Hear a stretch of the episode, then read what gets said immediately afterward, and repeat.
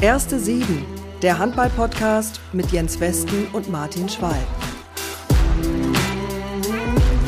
Herzliche Grüße aus dem Norden und willkommen zur ersten sieben Folge 6, die wir stets natürlich vorwärtsgewandten Handballfreunde ausnahmsweise mal mit einem Rückblick beginnen.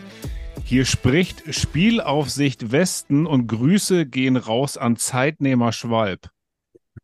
Jawohl, Moin. jawohl, ich bin der Entscheider. Endlich hast du es erkannt. Ich bin der Chef auf dem Spielfeld. Moin Schwalbe, ich hoffe, die, hoffe, die äh, Uhr hast du gerade noch so im Griff. Ja, genau, so hast du dir das gedacht. Damit überfordere ich Meinung, dich nicht, oder? Spielleiter und alles. Nee, die Uhr habe ich im Griff, das kriege ich hin, glaube ich Freut schon. Mich. Freut mich. Ähm, und ansonsten bin ich natürlich auch äh, aufmerksamer Beobachter des Spielgeschehens und ent, äh, mische mich ein, wenn ich irgendwas sehe, was nicht so funktioniert. Hervorragend. Genau in dieser Rolle sehe ich dich. Ja, Folge 5 hat einen ganz schönen Ausschlag gehabt in der Handballszene. Insbesondere, weil Michael Schorle-Roth darin behauptet hat, dass die Bundesliga-Trainer die besten Schiedsrichter wären. Kannst du für die, die die Folge leichtsinnigerweise nicht gehört haben, nochmal in deinen Worten zusammenfassen, in welchem Zusammenhang äh, Schorle das gesagt hat? Ja, ähm, also grundsätzlich ist es so, dass natürlich wir Trainer ähm, jeden Tag in der Halle stehen, jeden Tag uns mit diesem Spiel beschäftigen und natürlich auch äh, ja fast in jedem Training äh, zur Pfeife greifen und äh, Entscheidungen treffen müssen. Von daher ist es natürlich klar, dass Trainer einen sehr, sehr guten Blick für dieses Spiel haben. Die meisten Trainer haben natürlich auch selber relativ hochklassig gespielt, waren auch in diesen Situationen. Und von daher kann man Scholle schon verstehen, dass er da halt sagt, äh, ja, können wir das doch durchaus gut, wir Trainer. Wir können das durchaus gut leisten, keine Frage. Und welche Reaktion hast du so in deiner Community bei Family and Friends so äh, mitbekommen und gehört? Äh, da wir alle Freunde von Schorle sind, haben wir natürlich nur positive Nachrichten bekommen.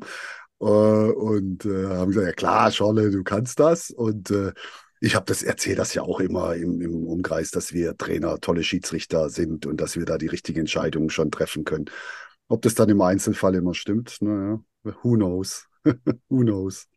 Genau, und ich sagte, er hat einen ganz schönen Aufschlag gehabt, äh, ganz schön hohe Wellen geschlagen. Ähm, natürlich auch im Netz, bei, bei Social Media. Ich habe mir mal ein paar Reaktionen äh, rausgegriffen und die, die trage ich einfach mal vor, zum Beispiel von Andreas Scholl Photography, so nennt er sich bei Insta. Der Schorle überschätzt sich, Training nach Gefühl und Erfahrung pfeifen geht, im echten Spiel kühlen Kopf zu bewahren und zu jeder noch so seltenen Sache das Regelwerk kennen, ist was anderes. In ein anderes Horn bläst Handballen, so würde ich das mal aussprechen.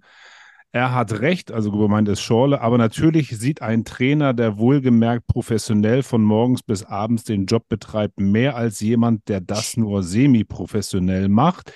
Die Entscheidungen unter körperlicher Anstrengung und Stress zu treffen, ist natürlich nochmal etwas anderes. Und die Reaktion und der Konter, der mir am besten gefallen hat und über den ich mich am meisten amüsiert habe, kam von keiner geringeren als Jutta Ehrmann-Wolf, die nicht nur 103 Spiele in der Männer-Handball-Bundesliga gepfiffen hat, sondern auch aktuell die Leiterin Schiedsrichterwesen DHB ist. Das hört sich ein bisschen äh, spröde und trocken an. Ich würde sagen, sie ist die Schiedsrichterchefin und sie schrieb an Schorle gerichtet. Wir haben Anfang Januar DAB-Lehrgang. Ohne absolvierte Fitnesstests kann ich dich aber nicht einsetzen mit dem Smiley. Schorle, du müsstest also die 5200 Meter, so sind die Anforderungen in 30 Minuten laufen. Und das Gute ist, dass wir jetzt nicht nur die Jutta in unserer schönen, gemütlichen Runde haben, sondern auch Schorle Rot wieder. Ne? Wir wollen beide zusammenbringen und äh, Schwalbe und ich, wir sind die Ringrechter. Ding, ding, ding. Ein herzliches Willkommen an Jutta Ehrmann-Wolf und an Michael Schorle Roth. Guten Tag, ihr beiden. Guten Tag. Ja, servus, Jutta. Ja, servus. Jutta. Ich sehe dich schon im richtigen Trikot, das macht mir große Freude. Du weißt aber, dass du nicht das Richtige gekriegt hast. Das ist nur, also ja. nur in Anführungszeichen das Bundesliga-Trikot für die zweite mhm. Liga. wenn du in die Elite willst, was du, was natürlich, alles andere hat ja für dich keinen Wert, wie in die Elite zu kommen, dann kriegst du den Adler auf die Brust. Dafür kämpfen die Schiedsrichter.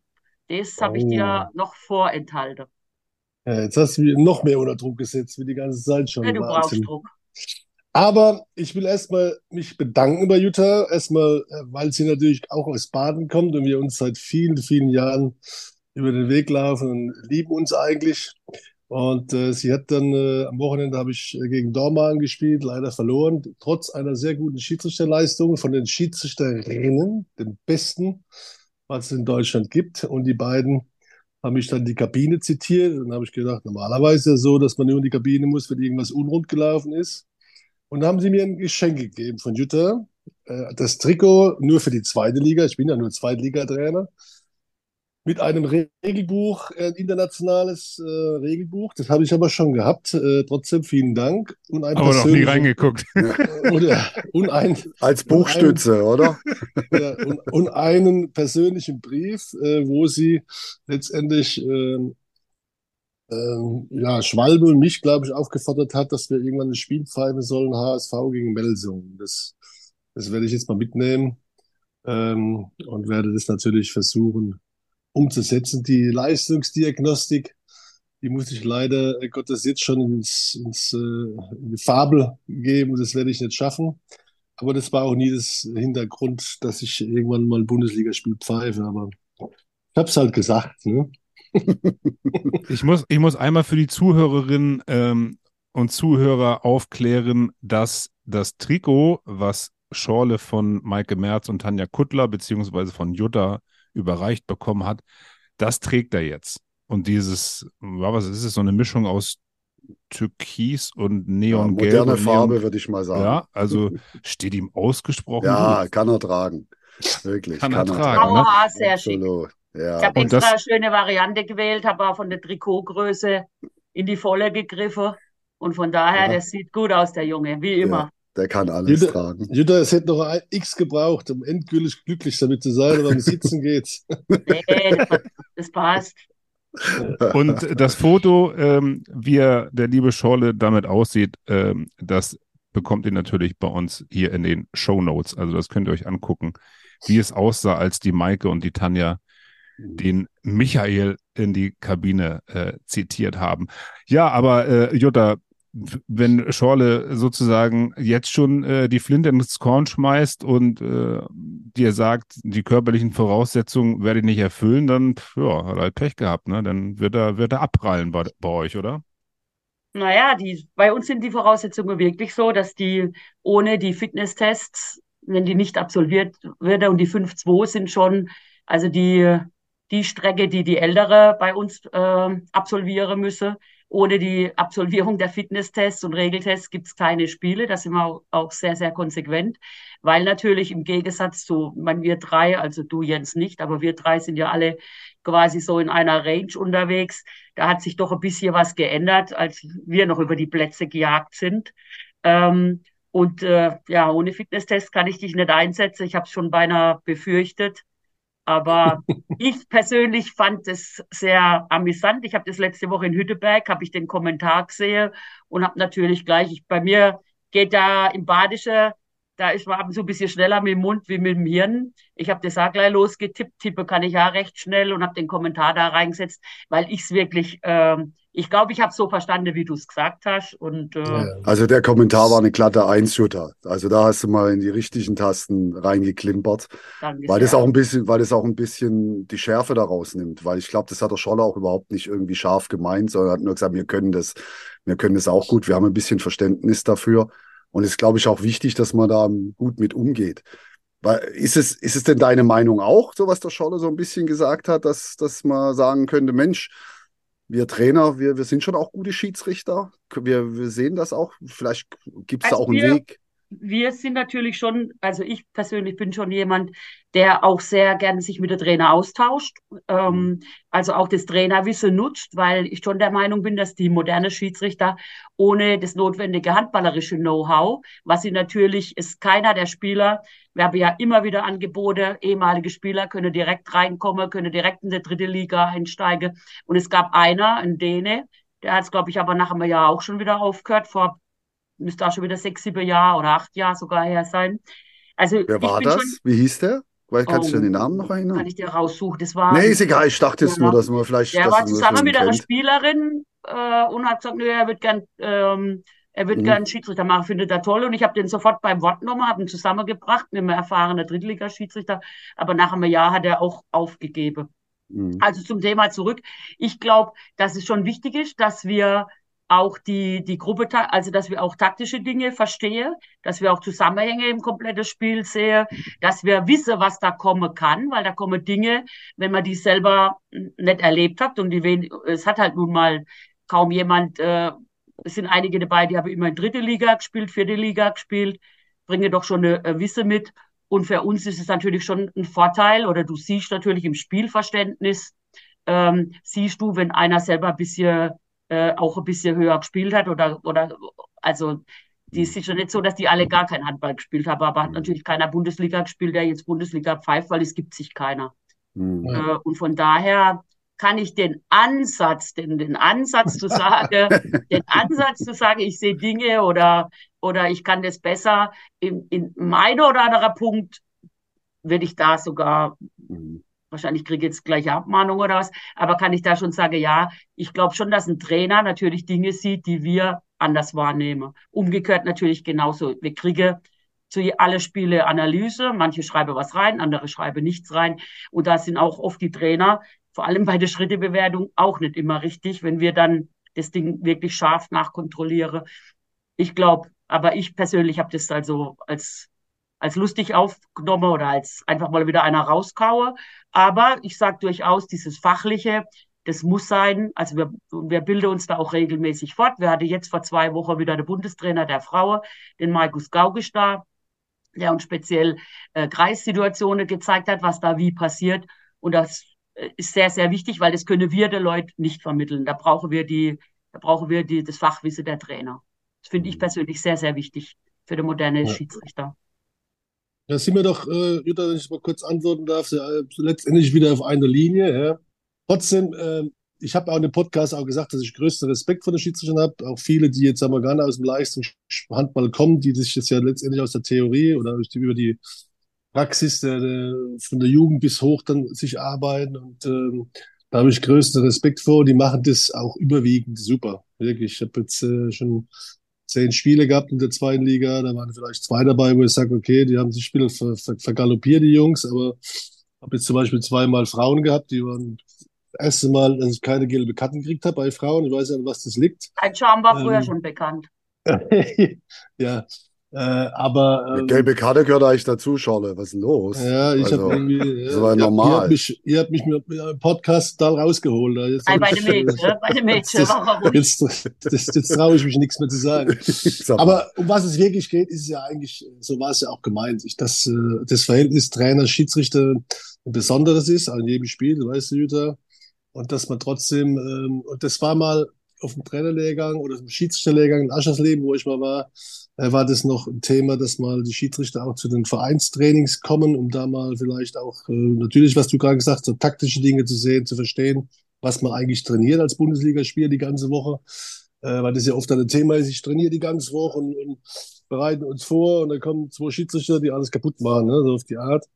Ähm, weil es halt einfach äh, daneben liegt. So ist es ganz, ganz selten, muss man sagen. Und ähm, Trotzdem ist es, wäre es gut, wenn Schiedsrichter im Training bei uns auftauchen könnten. Ich weiß, sie haben jetzt schon Stress ohne Ende mit der Rumreiserei. Weil das würde natürlich nochmal so einen neuen Schub geben, dass man auch die Leute kennenlernt. Du weißt, früher haben wir so persönliche äh, Dinge ausgetragen, mal nach dem Spiel haben wir nochmal Bier getrunken oder haben dann nochmal gequatscht und oder mal gelacht oder was weiß ich. Das ist halt immer, wird immer schwieriger jetzt. Aber insgesamt gesehen äh, muss man wirklich sagen, das Schiedsrichterwesen in Deutschland hat sich extrem gut entwickelt und das ist eigentlich auch die Wahrheit, auch die Botschaft. Das Reiserische war schon so, dass ich sage, okay, ich würde mir schon zutrauen, auch das zu machen. Weil ich da jetzt, ich bin jetzt auch 61 schon, ne, wie du schon gesagt hast, ein alter Camper, der natürlich auch schon so viel mitgemacht hat. Ich habe ja noch die Generation Brause, Hoffmann, Äh, Und Ehrmann Künzig hast du auch noch Ehrmann miterlebt, Künzig, das war das Allerschlimmste. Ehrmann Ja, Künzig, das Ehrmann war Künzig, als sie angefangen haben, schon. Aber jetzt erstmal, ah, jetzt kommen die Frauen auch noch zu uns da. ja, das darf weißt du, ja. Äh, aber wir haben ja, wir haben aber gekämpft, Julia, du weißt ja, das war ja immer auch nicht immer alles äh, rosig, aber es war dann am Schluss Aber immer mit, Res mit Aber Respekt. fandest du nicht, fandest du nicht, dass du dich bei Ehrmann Künzig immer auf so ein paar Sachen verlassen konntest? Zunächst mal, äh, Judah, ich fand immer deinen Humor auch gut. Mit dir konnte man sich immer so ein bisschen fetzen. Das hat auch Spaß gemacht.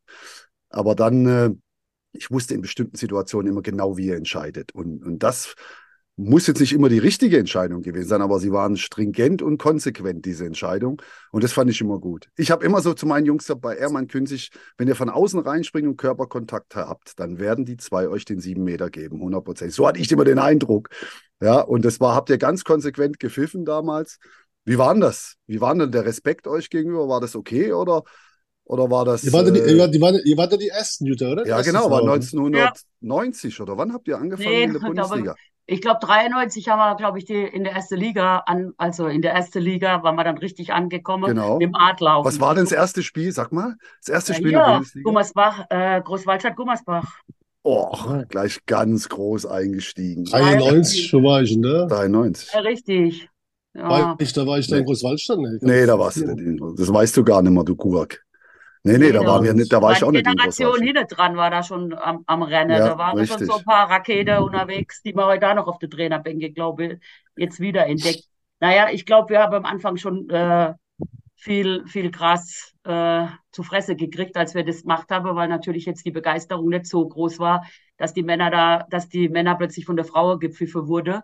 Aber irgendwie unsere Penetranz und vielleicht da, sagen wir, die, das zu ertragen, dass man da jetzt mal durch muss, ähm, haben wir das dann letztendlich, glaube ich, hatte wir, und das sehe ich jetzt heute auch äh, an dem einen oder anderen Situation, wenn jetzt äh, natürlich Tanja und Maike kommen oder auch äh, die anderen Frauenteams, war ja jetzt äh, Rosanna und Sophia waren jetzt beim, bei Michael in, in, beim Großwaldstadtspiel. Da muss ich sagen, ähm, hat sich da schon das, wir haben dann schon, glaube ich, ja, so, die Jungs waren mit uns dann schon freundlicher. Gut, da gab es mal einen Trainer, der hat irgendwo im Hessische, hat er mal einen Besen geworfen. Das habe ich so aus dem Augenwinkel nur gesehen. Wal- Wallau, war das Wallau, oder?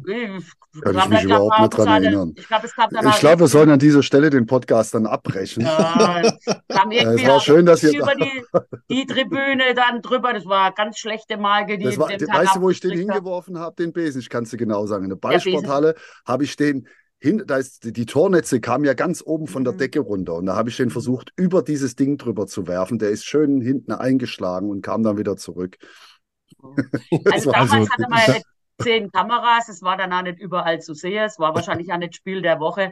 Es war, wie du schon alles sagst, alles ein bisschen gemütlicher. Hinterher hat man sogar noch sich zusammengesetzt und sagt, sag mal, war der Wurf jetzt in der Form so notwendig? Nee, äh, wahrscheinlich eher nicht. Weil ich sehe das Mädel noch, ich, das war ein Mädel, der, äh, es war eine Wischerin, der ich den äh, Wischmopp abgenommen habe, wie die mich angeguckt hat. Das, das, den Blick habe ich heute noch. Und dann war das Ding schon unterwegs, der Besen. Ja. Den hast du in welche Richtung geworfen, Den habe ich hin das Tor, ah, da waren in der Ballsporthalle Frankfurt waren so riesen äh, so Netze und da habe ich den versucht drüber Mhm. zu werfen. Das hat mir aber hab, ich- hat nicht funktioniert. Da ist er wieder im Spielfeld wieder runtergekommen, so halbwegs. Glaube, es gab nur Gelb, oder? Es gab tatsächlich nur Gelb, aber später Rot, weil ich ja immer noch keine Ruhe ge- Ruhe gegeben habe. Es gab tatsächlich nur Der Gelb, hätte jetzt nicht aber dafür später, dafür habe ich später. Aber normalerweise war ich nach gelben Karten dann auch ruhig gestellt. Komm, das musst du auch mal Ja, sagen, so halbwegs. Ja, vor allem Also- die Jutta, Jutta war auch, äh, wo sie Ja. äh, letztendlich eine Unparteiische war, die war ja auch nicht ohne. Die ist halt so natürlich und nicht. Sagt, Scholl, Scholl, jetzt halt mal die Fresse. Ja? Ja. ähm, also so wie Sami und so damals, Jutta, das stimmt, oder? Das Scholl, jetzt Halt halt mal die Fresse Fresse, lang. mit stimmt gesagt. Ja, oder, Ich sag, Halt ich soll mal bitte die, halt mal bitte die Fresse, hast du gesagt. oder? Ne? Guck mal, also, ja, schon abends immer so ein bisschen. Doch, die Jutta das konnte schon auch. Ja, doch, doch, ich bin auf Scholles Seite. Also halt die Fresse vielleicht nicht, aber du konntest schon auch deutlich sein. Äh, Da Ich glaube, ich gab mal Trainer. Habt ihr nicht mal, habe ich euch nicht mal sogar gegeneinander gepfiffen und hab dann gesagt, jetzt solltet jetzt mal rausgehen, jetzt haben wir Bier trinken, wenn ihr euch wieder einig seid, wieder zurückkommen während des Spiels. Ich das glaub, kann ich gut weiß, sein. also der Scholli war es auf jeden Fall. Ich Ja, glaube, ja, gesagt, jetzt geht mal ein Bier sein. trinken, einigt euch und kommt zurück. Ja, also, Geht es heute noch? aber- Kann man das, aber ich sag, können das ja, ich sag, ja? Schmal, was ich sagen wollte, ist ganz einfach so, ein Kommando von einer Frau, das ist ja wie zu Hause auch. Ah, Das kommt das haben an. wir ja sofort verstanden. Das kommt- das sofort kommt an. Das kommt an und dann ist man auch, da hält man halt die Fresse. Ja, genau, ne? Das ist normalerweise, halt so, wenn, mal, Mhm. wenn mit mir so gesprochen wird, räume ich auch sofort die Spülmaschine aus. So. Wenn du wisst, wo sie ist, ja. Ich glaube auch, dass, dass- ich glaube auch, dass Tanja und Maike durchaus äh, sehr äh, stringente Kommunikation können, wenn es notwendig ist, sage die, die, die Jungs heutzutage, wo der Weg lang geht. Also, Ja, die das, würde ich, würde ich wirklich immer empfehlen, weil das ist, glaube ich, die Kommunikation zu den Trainern und auch zu den Spielern, die ist ganz, ganz wichtig. Manchmal hat man so den Eindruck, als wenn aus Unsicherheit so ein, so ein gewisses Maß an Arroganz entsteht bei, äh, bei Schiedsrichtern und dann sind natürlich alle sauer. Aber wenn da so ein Spruch kommt und wenn da ein bisschen was Netteres oder auch was deutlich, aber halt äh, ja, auf einer guten Ebene stattfindet, dann haben wir auch alle Verständnis dafür, hundertprozentig. Ich glaube, die, die Schiedsrichter, die da einmal hinstellen, sagen dazu, ich habe das vorhin, ich habe das vorhin schlecht gesehen oder was, das war nicht in Ordnung Super. oder irgendwas, dann Mhm. wird es auch schwierig für einen Spieler oder für einen Trainer. Klar, wenn es der entscheidende Wurf ist oder ich sage immer, wenn er, wenn er mal einen Vorteil abpfeift oder irgendwas, dann hebt die Hand hoch. Klar, dreimal im Spiel soll er das nicht machen, weil dann sei da Fehler am Platz.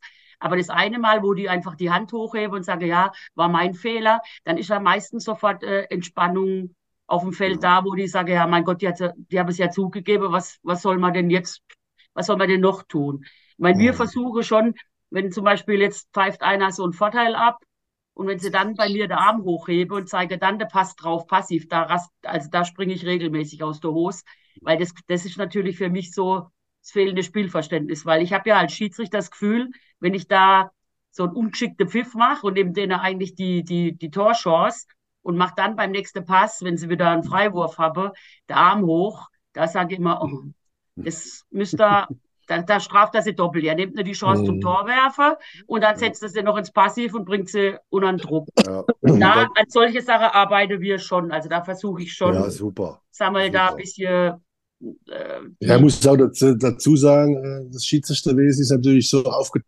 dass es von unten nach oben die Jungen erstmal anfangen zu lernen. Ich bin halt auch dann nur Zweitligatrainer, in Anführungszeichen. Da kommt natürlich auch die ganzen Jungen, die dann äh, sich anschicken, dann nach ganz oben zu wollen. Und das merkt man natürlich manchmal. Das ist der Unterschied zwischen Erstliga-Elite-Kader und zwischen Jungen, die halt dann auch noch nicht ganz so reif sind. Das merkt man einfach. Zum Beispiel jetzt war gerade bei den zwei Mädels hier, äh, äh, jetzt am Samstag, das war einfach eine saubere, unauffällige, gut geleitete Partie. Ne? Und dann gibt's halt wieder Kollegen, die, die sich komischerweise auch so in Situationen bringen, die man gar nicht bräuchte. Weißt du, so, so ein Spiel irgendwie einmischen, zu früh die zwei Minuten Strafe geben oder dann äh, irgendwelche Aktionen wegpfeifen, wenn man einer mal so ein bisschen durch den Kreis läuft, weißt du, wo gar keine Spielvorteil äh, sich ergibt. Das sind so Sachen, die müssen sie einfach weglassen. Dann ist das Spiel auch für sie einfacher, weißt du? Dann kommen die Leute gar nicht alles aus dem Quark. Aber insgesamt muss man, wie gesagt, die Jungen, die Jungen auch, die haben großen Respekt vor mir. Ja, das merkt man. Die freuen sich, wenn sie mich sehen. Also vom Spiel. Und dann während dem Hoffentlich, Spiel Schorle, immer hoffentlich. noch. Ja, ja, ist so. Ja, ist auch so. Die wissen das Ja, haben das, Es ist halt wie Hm. bei, bei jungen Spielern auch. Ich meine, wir müssen natürlich irgendwann mal auch ein Risiko gehen, müssen die Jungen in Spiele reinjagen. Nur haben wir halt natürlich nicht den Vorteil wie ihr. Ihr könnt sie dann wieder auswechseln, wenn es nicht so funktioniert oder der einfach nicht klarkommt. Wenn sie bei Mhm. uns mal drin sind, sind sie drin. Und dann müssen wir gucken, wie Ja. sie, wie wir sie ans Überleben bringen. Und wir Ja. müssen natürlich auch dann, äh, nach solchen Spiele, wo es halt einmal Feuer gab, bewusst mit denen, bewusst mit denen arbeiten und, äh, und sage so, was haben wir aus dem Spiel, was ziehen wir jetzt raus, was, wie, was war gut, wo müssen wir uns verbessern, weil die Erfahrung, ich meine, das, was wir heute wissen, das wusste man, ich, wenn ich mit dem Wissen von heute würde ich manche Dinge auch anders tun. Wenn ich jetzt Tanja, Maike sehe oder die andere junge Frau und sehe, wie die teilweise bei Dingen emotional reagieren, dann denke ich immer, ey, sei einfach ruhig. Mhm. Kannst du Ich dem würd- Thema gar nichts sagen, weil bei mir war ja, sag mal, bei mir war die, die Zündschnur dann ab und zu einmal kurz, da hat's dann einmal dreimal geknallt, wenn, sie quer gekommen sind. Und Ja. dann muss ich das dann natürlich, die soll ja ihre eigene Fehler machen dürfen. Ja. Oder müssen es ja auch machen, um daraus zu lernen. Ich würde gerne einmal äh, den gemeinsamen Nennern, äh, Nenner von euch äh, nochmal rausarbeiten und nochmal zu einem interessanten Aspekt kommen, wie ich finde. Und, und zwar ähm, hat Jutta ja tatsächlich nochmal äh, betont, dass es eine schöne Sache wäre, wenn die Kompetenz der Ex-Profis oder vielleicht auch dann, äh, dann die Trainer, wenn diese Kompetenz genutzt werden könnte. ähm, und, und äh, es vielleicht äh, leichter und einfacher gemacht wird und attraktiver gemacht wird. Ich habe jetzt nochmal nachgeschaut. Julian Lauenroth müsste das gewesen sein, äh, Jutta, oder? Den du meintest, Ex-Profi, der dann in der dritten Liga gepfiffen hat. Nee, den haben wir noch. Der pfeift ja noch bei uns. Okay, aber dann ist es ein anderes äh, Däne, Beispiel. Mal, es war ein Däne. Es war hundertprozentig ein Däne, der auch zweite Liga gespielt hat und, äh, und Okay, aber diese, äh, diese Fälle gibt es dann ja, äh, die mir auch nicht klar waren, ist ja eine tolle Sache letztlich, wenn, wenn die dann auch am Ball bleiben. Also Julian Ja. Lauenroth ist zum Beispiel einer, der hat unter anderem beim VfL Lübeck-Bad Schwartau gespielt und äh, pfeift jetzt Der mit pfeift. Arne, Arne Surro zusammen, ne? dritte Liga. Genau. Ähm, mal ganz praktisch gefragt, äh, was, was musste der, der Julian ähm, dann machen? Musste der tatsächlich dann auch im Urschleim anfangen, also über äh, Kreisliga, Bezirksliga und so weiter? Ich kenne seine, seine, muss ich ehrlich sagen, da, da bin Okay. ich jetzt nicht vorbereitet, aber ich gehe mal davon aus, dass der dann als, die kommen als Seiteinsteiger. Wenn man so ein Talent hat, wäre man ja, wäre man ja blöd. Ich meine, das macht man ja mit den Spielern genauso. Die jagt man ja nicht durch sämtliche Kreisauswahlen oder, oder lässt sie dann noch A-Jugend spielen, weil sie A-Jugend sind, sondern nimmt sie danach hoch und baut sie Stück für Stück dann für die, für die, für die höhere Aufgabe auf. Und wenn wir jetzt ein Talent haben, ich meine, wir, also das macht Deutschland, denke ich, ja schon wirklich viele, viele, viele Jahre gut. Wir bilden ja sehr viele junge Leute aus als, als Schiedsrichter.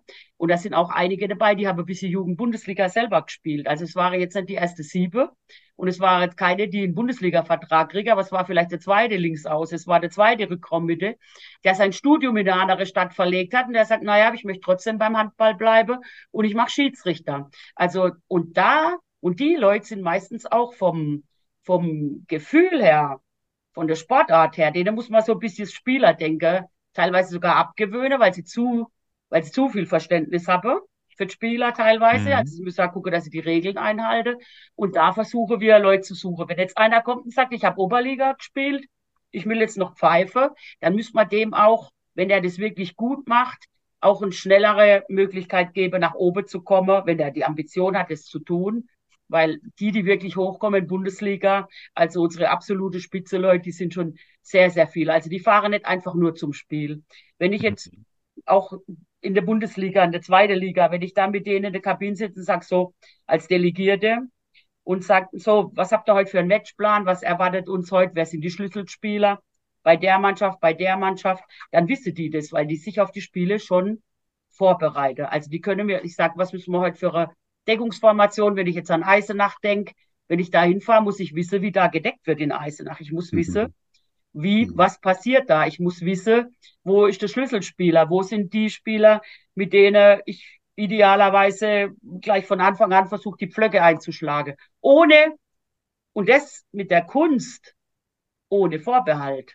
Das ist es. Und im. Rahmen der Regeln. Und im Rahmen der Regeln, wie du Genau. auch gesagt Also hast. die Kunst Klar. zu wissen, da könnte ein Brennpunkt entstehen oder ein Underdog spielt gegen den Spitzenclub Mhm. und dann wird gleich mal der Topspieler, der kriegt gleich mal drei, drei ab, wo man gar nicht damit rechnet in Situationen vielleicht. Also nicht, wenn er selber den Ball hat, sondern wenn der Ball wo ganz anders ist, klingelt da ab und zu ja mal die, die, die, die Glocke. Und da, und das, das haben wir vorzubereitet, das machen die in der Spitze schon und das versuchen wir natürlich auch zu, zu vermitteln, weil das kann ja auch am Anfang von einem Spiel schon die Richtung bestimmen, wenn ich solche Dinge erkenne, weil dann die Spieler auch respektieren, hui, da ist Mhm. jemand vorbereitet. Und speziell in Eisenach, da ist zum einen natürlich Druck von der Tribüne, ganz klar, und natürlich durch die offensive Abwehr bist du als Schiedsrichter äh, ja im Zwei-Sekunden-Takt äh, dabei, Situationen zu, zu analysieren und, und, und zu schauen, in welche Richtung es geht. Und es kann auch mal ganz schnell in eine Richtung gehen, dass du relativ viel und schnell bestrafen musst, muss man auch mal sagen. Wenn du so eine defensive 6-0-Abwehr hast, die funktioniert ja doch ein bisschen anders, auch für Schiedsrichter, oder? Genau. Das ist eine andere Herausforderung. Genau, die müssen natürlich wissen, dass so eine Situation kommen kann Mhm. und dürfen dann, oder auch Spiel, sagen wir, Spiel läuft mit sechs, sieben Tor für eine Mannschaft und plötzlich werde die andere, geht's nochmal in die andere Richtung. Ich war letzte Woche äh, Gummersbach gegen Füchse, ich glaube, es war sieben Tore. Und äh, das hat ja auch Tanja und Maike gepfiffen. Und wenn die da nicht so fokussiert geblieben wäre und plötzlich kippt so ein Ding Tor um Tor, dann kannst du richtig eiskalt erwischt werden. Also darauf müssen wir auch die Leute immer wieder äh, fokussieren, dass die wissen, sowas kann sich ruckzuck drehen. Und es gibt letztendlich auch ich finde in der Bundesliga keine unwichtige Spiele, weil das sind alles Wirtschaftsbetriebe. Und es kann auch sein, dass einer, ob er siebter oder achter wird, ist, ist entscheidend, weil beim siebten Platz kriege ich mehr Sponsorengeld wie beim achten Platz. Also wir dürfen auch nicht sagen, wenn ich jetzt auf die Tabelle gucke, da sind sieben Stück, glaube ich, mit sieben Punkte, glaube ich, gerade mit dem Plusbereich. Wer kann gar nicht mehr sagen, was wo passiert. Man kann, früher konnte man ein bisschen besser kalkulieren. Da konnte Mhm. man vor 20 Jahren, wenn man nach Kiel ging, war es eigentlich Ja, außer zwei, drei Mannschaften, die, aber der Rest war klar, da können wir, und jetzt gewinnen plötzlich die, die komplette Underdogs plötzlich auch. Wetzlar gewinnt im Pokal in Kiel als Genau, das kann, Tabellenletzter ungefähr. da muss man Ja. damit, da muss Mhm. man, da ist schwierig zu kalkulieren und darum müssen die Leute gut vorbereitet dahin gehen und natürlich ja topfit leider, Charlotte, topfit. Hm. Ja. Ich, Ja, ich ich bin, ich bin, also ich bin topfit, ja. Ja, Ähm, wo? nur mit dem, La mit dem Laufen.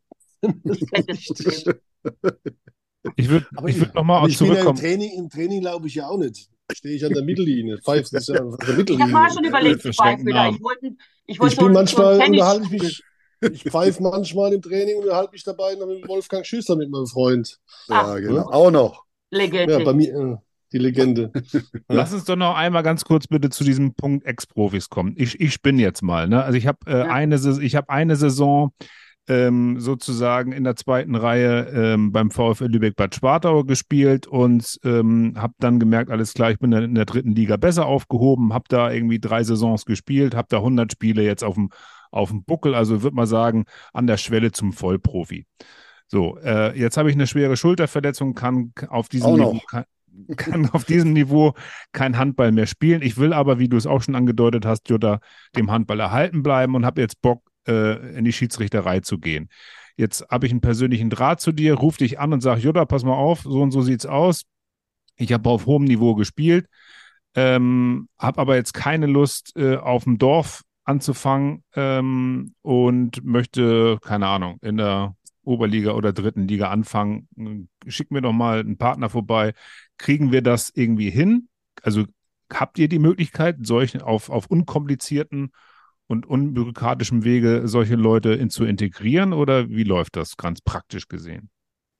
Also damals bei dem DN lief so, da haben wir uns überlegt, wer, also die Verantwortliche damals haben überlegt, wo haben wir einer, der vielleicht gerade seinen Partner verloren hat, weil der halt andere Pläne gehabt hat, habe ihn dann zusammengebracht mit einem Drittligaschiedsrichter und habe die ein paar Oberligaspiele und als es gut lief, haben wir sie in die dritte Liga integriert und hätte dann auch weiter die, die Türe aufgemacht.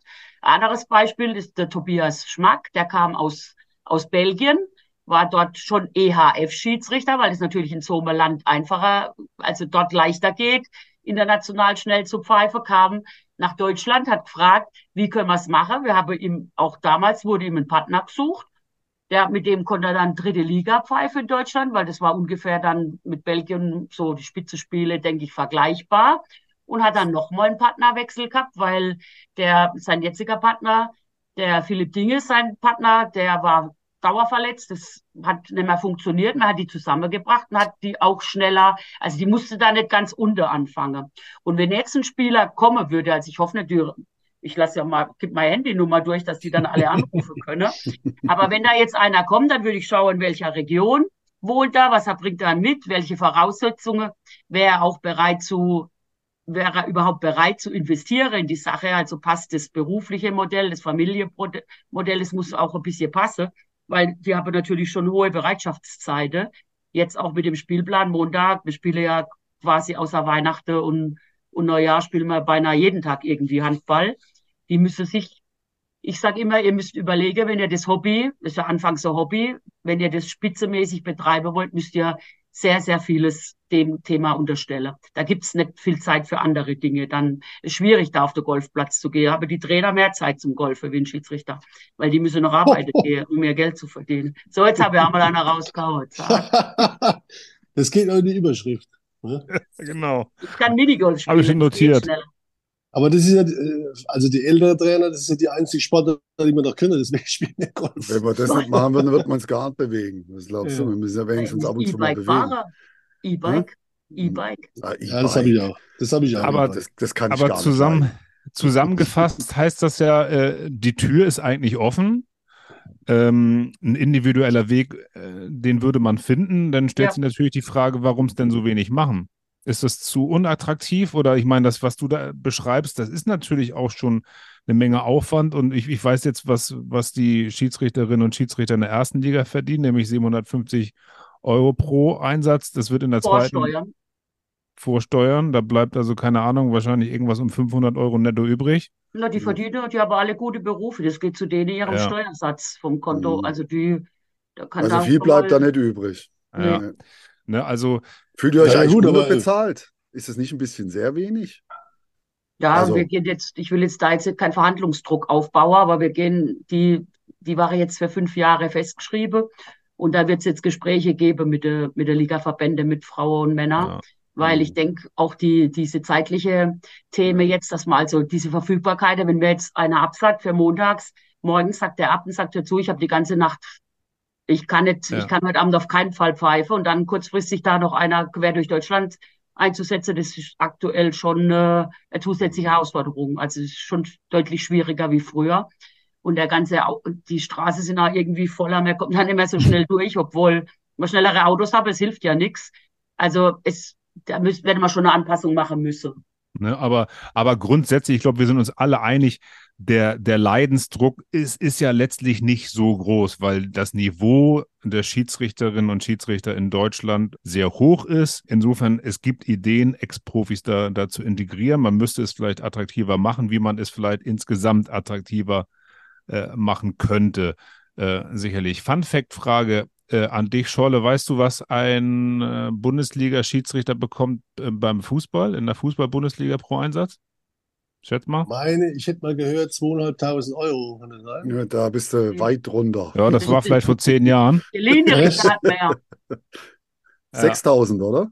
Ja, Ich glaub- ich glaub- 6000 Euro. Also, Sind sogar sieben schon. nee, sechs, sechs brutto. Naja, gut, das ist aber auch prozentual, prozentual aufgeteilt. Also im Handball kriegst du ja maximal, sagen wir mal, Kiel von 10.000 Fans äh, Pfiffe Fußball halt von 80.000 im schlimmsten Fall. Also deswegen müssen die mehr, mehr, mehr aushalten. Ja, vor Aber- allen Dingen, vor allen Dingen ist das Ja. im Fußball manchmal wirklich auch eine Hexenjagd, muss man wirklich mal Ja. sagen. Aber, aber die haben ja auch so eine schöne VAR-Diskussion. Wie, äh, wie findest du das eigentlich, Jutta, bei uns jetzt? Ist es eine Erleichterung für die Schiedsrichter, da mal reinzugucken in den Bildschirm? Funktioniert es gut oder was, was ist denn da? Weil man kriegt es ja im Fußball mit, dass die Schiedsrichter da mehr unter Druck geraten als alles andere. Aber ihr seid da mit, mit der Neuerung zufrieden, oder? Also wir haben es ja international schon ein paar Jahre vorher gehabt, also immer bei Großevents. Von daher haben wir ja Erfahrungen mitgebracht. Also unsere inter- internationale Leute wussten es ja schon. Ich sehe den großen Vorteil bei uns, dass nur die Schiedsrichter entscheiden dürfen aktuell, wann ein Videobeweis gezogen wird, dass auch die Szene, wann er gezogen wird, es, äh, darf überhaupt ganz klar sind. Also es sind ja, ist auf wenige Dinge limitiert. Also in erster Linie geht es halt darum, ob äh, irgendwo eine rote Karte war, die nochmal geprüft werden muss.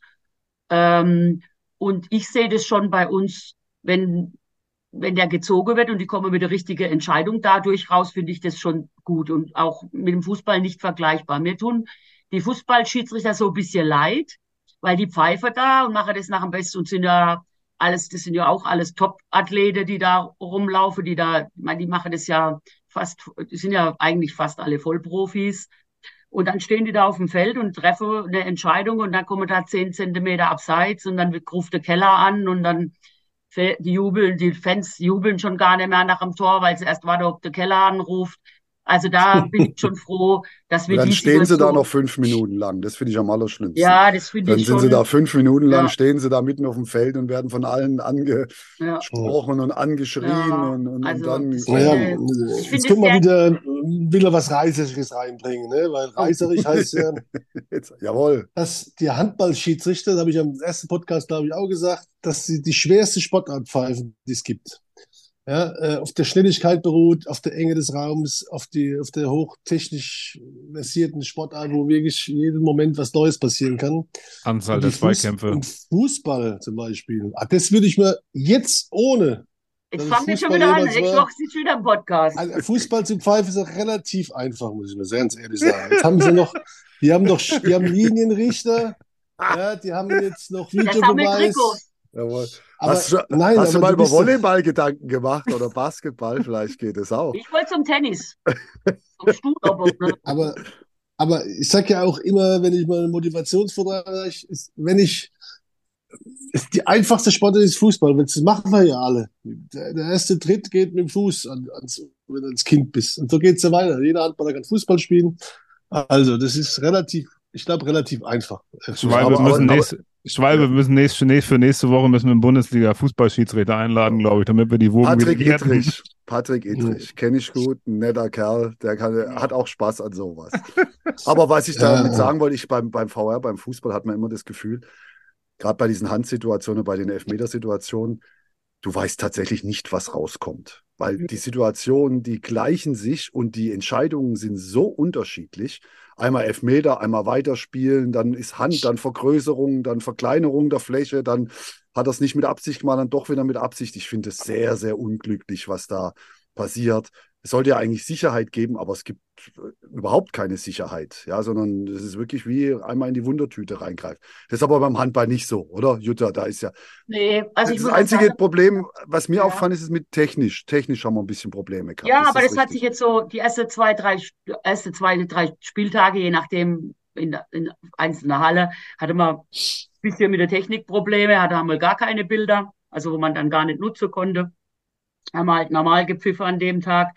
Aber jetzt steht die Technik sehr stabil und wir sind auch, äh, sagen wir, unter einmal Nutzung pro Spiel, wenn man jetzt die mhm. ganze erste Liga der Männer betrachtet. Und die Nutzungsdauer, was finde ich ja äh, spannend, also wie lange sowas dauert, bis die Entscheidung kommt.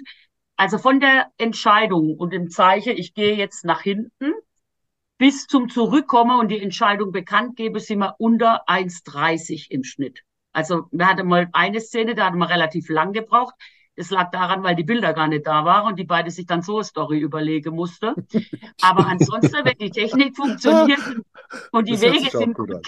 Steige, Beweis, steige Behauptung war schon immer besser wie ein schlechter Beweis. ähm, aber normal, wenn es gut funktioniert, kommen die unter 1,30 mit so einer Entscheidung raus, was ich durchaus äh, für, um das einmal pro Spiel, maximal im Schnitt immer natürlich sehe. Mhm. Und ähm, es wird eigentlich auch, die ersten paar Spiele waren natürlich Diskussion, aber inzwischen reden wir eigentlich gar nicht mehr drüber. Inzwischen mhm. läuft es, die gehen nach hinten, gucken sich das an.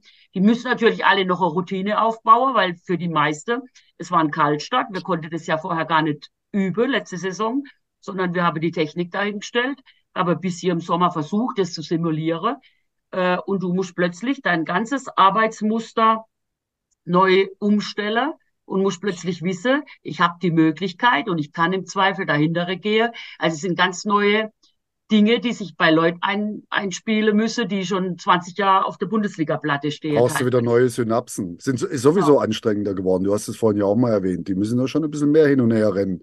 Also Spieltempo hat leicht zugenommen im Vergleich ja. zu unserer. Hat immer, ich habe ja sogar noch ohne Headset gepfiffen, das kam erst 2.9, da habe ich ja mhm. aufgehört, habe gesagt, das ertragt Susan nicht, wenn die mich jetzt noch 60 Minuten auf der Ohren hat. gesagt, bei uns wird es Zeit, wir gehen. Aber bei uns war es so, wir konnten schön nach hinten laufen, konnten unser Kettchen rausholen, die Tore einstreichen und irgendwann kam die Mannschaft grollt. Also gab es ja noch klare, durfte man nicht im anderen Feld rumstehen bleiben, da war ja noch ein bisschen Ordnung. Und dann kamen die irgendwann wieder auf uns zugejagt. Inzwischen ja. ist, inzwischen ist so eine Rennerei, also das geht so schnell, die Angriffe, so eine, so eine Ballgeschwindigkeit. Das ist schon, also, es ist leider mit unserer Zeit nicht mehr zu vergleichen. Das, dem müssen wir uns auch stellen. so waren wir früher, wo wir noch gespielt haben, in den 80ern, da konnten wir, das war so langsam. Da konnten wir sogar noch uns unterhalten, wo die hübscheste Frau auf der Tribüne sitzt. Und die hast du immer gleich entdeckt, das brauchst du mir ja, nicht klar. Sagen. Ja, musstest du nicht lang gucken, hoffentlich schon. Also ich bitte ja. dich.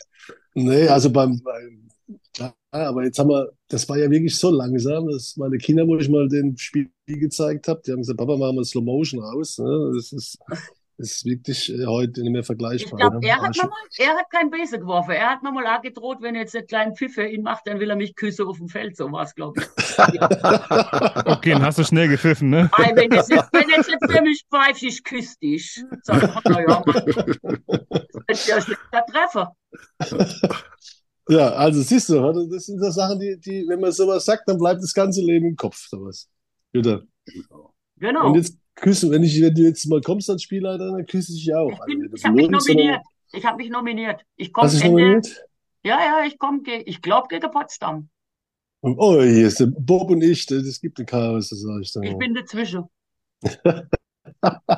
nee, mit Bob haben wir ein gutes Verhältnis. Also, äh, das ist wirklich äh, nochmal von meiner Seite aus, um das abzuschließen, Jens. Äh, ich habe von der Schiedsrichter echt großen Respekt und bin auch trotzdem der Meinung, dass wir Trainer natürlich auch äh, viel wissen, was das angeht. Und wenn man sich das Wissen aneignet, bin ich gern bereit, auch wenn ihr jetzt wieder irgendwo in Halberstadt oder sonst irgendwo einen Lehrgang habt, mal vorbeizukommen. Und, äh, und dass wir uns einfach mal unterhalten, was so ein Trainer, was ein Coach, habe ich übrigens schon mal gemacht. Da habt ihr nichts Besseres zu tun gehabt, wie auf Video zu zeigen, dass ich immer einen Schiedsrichter, wenn ich mir halt danach auf, auf den Po haue. Also so Klaps gebe. Ja.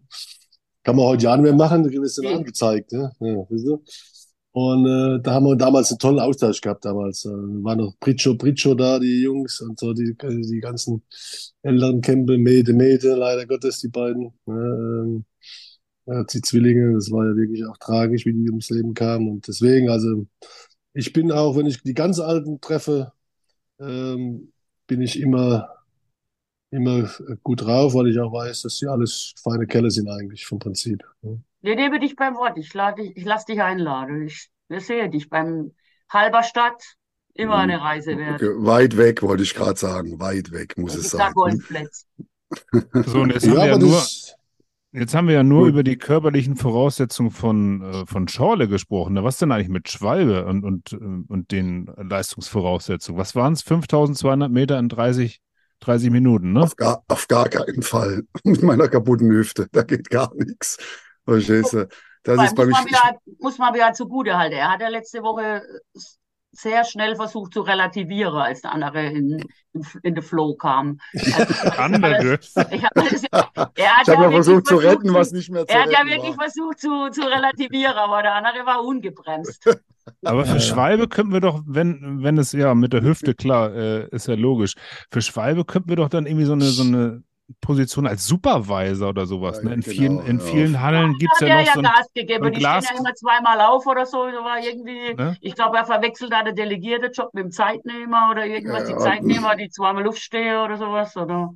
Ja, das ist, das ist alles das Gleiche. Die, ne, die, die ich ja, weiß schon, ich weiß doch, ich weiß doch, Jutta, ich weiß doch, es gibt einen Zeitnehmer, alles gut, und da gibt es den Delegierten, aber der muss sich schon immer mal zeigen im Spiel. Also es gibt selten ein Spiel, ja. wo der mal, sich mal nicht zeigt, wo mal so die Bank zur Raison äh, führt Ruft. oder mal unterbricht oder so. Vielleicht ist es auch gewollt, aber das eine oder andere Mal hat man den Eindruck, dass es äh, doch auch schon gern genommen wird, mal aufzustehen und, und mal die Spielleitung zu übernehmen. Aber so gut, das ist ein Arbeitsnachweis ist das. Arbeitsnachweis. Und nach dem Motto, ich bin oh. ja auch da. Also Obwohl ich, ich wirklich. Woche habe ich keine oh. Zeit, wieder in den Podcast zu kommen. Von daher bin ich, ich werd, Obwohl, nee, wir lassen es jetzt auch mal so stehen. Wahrscheinlich knallt. So bringt dir jetzt nicht. Also Aber wir machen immer, ich sag mal so, Jutta, wir machen immer unsere Scherze. Wir machen immer unsere Scherze. Ja, wir machen immer unsere Scherze auf der Tribüne. Wenn wir, wenn wir da so sitzen und sagen, guck, jetzt, jetzt stehen sie gleich wieder auf, jetzt geht's gleich wieder los. Äh, aber es ist trotzdem, ich finde ich find trotzdem bemerkenswert, das ist, dass äh, dass auch die, die, die Schiedsrichter, die, die aufhören und dass man sie immer wieder dann sieht, weißt du, also die, die Jungs, äh, die trotzdem den Job weiter noch lieben, auch wenn sie nur eine Wolltest du die alle sind. wiedersehen? Wusste ich gar nicht. Doch, doch, die meisten, die meisten schon. Aber ich bin in der zweiten Liga, da gibt es ja keine Delegierten. Das ist das Schöne. Ne? Na, bis ich jetzt dann demnächst komme. Also Aber gut, ich, hab, Jutta, ich kann ich dir sagen, damals ich in Halberstadt, in Halberstadt habe ich gesagt, in Halberstadt habe ich gesagt mal, ähm, da waren früher ja noch Delegierte, das waren die ganz schlimmen. Der, der eine aus Nordrhein, wie er denn? Der, ähm, Stemberg. Spiel, Stemberg, Uwe Stemberg. Der, der, das war eigentlich, dann habe hab ich damals eine halbe Stunde. Der Gottvater sind, der Delegierten. Das, das sind früher, ja, das war der Gottvater, ja, genau. Und dann habe ich, also. dann habe ich gesagt, früher gingen die Spiele auch ohne Delegierte zu Ende. Ja? So ein bisschen mit dem Hinweis, dass hm. manchmal, wie du sagst, die Delegierten sich manchmal wichtiger genommen haben wie die Schiedsrichter. Aber damit habe ich, also da habe ich keine, keine Probleme mit, weil ich bin in der zweiten Liga, da gibt es keine Delegierten. Ne? nur, nur, bei, nur bei Topspielen. Ja? Potsdam. Wenn du, wenn du kommst. Großwaldstadt Ja. Potsdam, glaube ich, Ja. bin ich da. Ja, da kommt, Dann haben wir da- teilweise ja Spiele mit zwei Delegierten. dann messen wir mal die Zeit, wann die Jutta das erste Mal aufsteht. Einer für die linke Seite, einer für die rechte Seite. Ich könnte Schwalbe und ich könnte zusammen ein Spiel machen. Gut, jetzt Ja, genau. Potsdam, Großwaldstadt weiß ich jetzt nicht. Vielleicht Nee, muss mal- nicht sein. Nee, wir muss mal mit einer anderen Begegnung besser an. du bist Äh, ja auch, nicht- du bist ja nicht meine Delegierte, du bist ja meine Freundin, wenn du kommst. Ja, Gott, ach Gott. ja. Nein. Naja, aber nur bis zum Nein. Anpfiff. Ah, wollte ich gerade sagen. ja bist du Mann. Das war aber bei Schwalbe bei mir auch so. Wenn wir uns gegeneinander gespielt als Trainer oder als Spieler, dann haben wir uns gehauen und bekriegt und danach haben wir wieder Bier getrunken. Fertig, so war das. A- Andersrum, nee, nee, das ist nicht ganz richtig. Ihr habt mich gehauen und ich habe versucht, ein fairer Sportsmann zu sein. So rum war das. Versuch, bitte, Ja, ja. sagen, Also. sa- sagen, sagen wir es mal so, zu der Anfangszeit hast du ja auch nie gedeckt. ne? Wie sollst du da Nee. jemand hauen, wenn du mir rausrennst? Am Schluss hat er sogar ein bisschen, hat er sogar ein bisschen äh, Abwehrspielen gegeben. ja, ja, Mhm. genau. Mhm. Ah, du warst schon Gut. auch, du warst, du kannst auch mal ein bisschen gemein sein, so ist es. Ne? Du Ja. Ich hab, ne? du glaub mir, ich habe genug abgekriegt in meinem Leben. Da kannst du dir sicher sein. Mir haben sie ein paar Mal die Ja. Nase gebrochen. Aber das Ja. war ja damals auch andere Zeiten. Gell? Ja. Also ich glaube, äh, wir haben, ich weiß nicht, ob alle, aber ganz sicher äh, ganz, ganz viele Aspekte äh, abgedeckt und besprochen. Ähm, falls es noch offene Themen und Baustellen gibt, äh, die Bitte und die Aufforderung an unsere Community, lasst das dann in den Kommentaren da. Äh, dann machen wir vielleicht im nächsten Jahr irgendwann nochmal Folge 2 mit Jutta und Folge 3 mit Schorle. Wobei bis dahin Schorle ja noch mit den Fußball-Bundesliga-Schiedsrichtern zusammengebracht. Das habe ich noch vergessen. Ich habe das Ähm, vorhin schon rübergespielt zu, zu meiner Kollegin im DFB. Ja, ja, sehr gut, sehr gut. Äh, Schorle braucht On-Air-Zeit auf jeden Fall. Nee, und Mhm. was ich, was ich so schön finde, ist, äh, dass man halt im Handball ähm, oder zumindest jetzt in, in diesem Rahmen nicht übereinander redet und schimpft, sondern miteinander. Und das hat mir richtig viel Spaß gemacht mit euch. Da möchte ich mich gerne Ja. anschließen, wirklich. Toll und so sollte es auch sein, wenn einer mal ein bisschen was raushaut, dass man danach äh, das aufarbeitet, aber auch mit dem Lächeln im Gesicht aufarbeitet, weil es ist ein toller Sport und wir alle zusammen wollen wir ja, dass es gut und äh, mit viel Spaß und viel Freude weitergeht. Und vielen lieben Dank, dass ihr zwei das heute möglich gemacht habt. Liebe Grüße nach Dortmund. Ja. Liebe Grüße nach Hamburg von der schönen Ostsee. Macht es gut. Es Ja. war ein großes Fest. Liebe Grüße gehen auch raus an unsere Freunde der ersten sieben. Schwalbe, normalerweise äh, machen wir ja noch so ein kleines Round, aber alles, was wir jetzt sagen würden, würde das Ganze Haben wir gut, haben wir gut geroundupt bis jetzt schon. Wir sind fertig. Genau. Wir haben fertig. alles Gute und bis bald. Jo, Dankeschön. Tschüss. Ciao. tschüss. Ciao.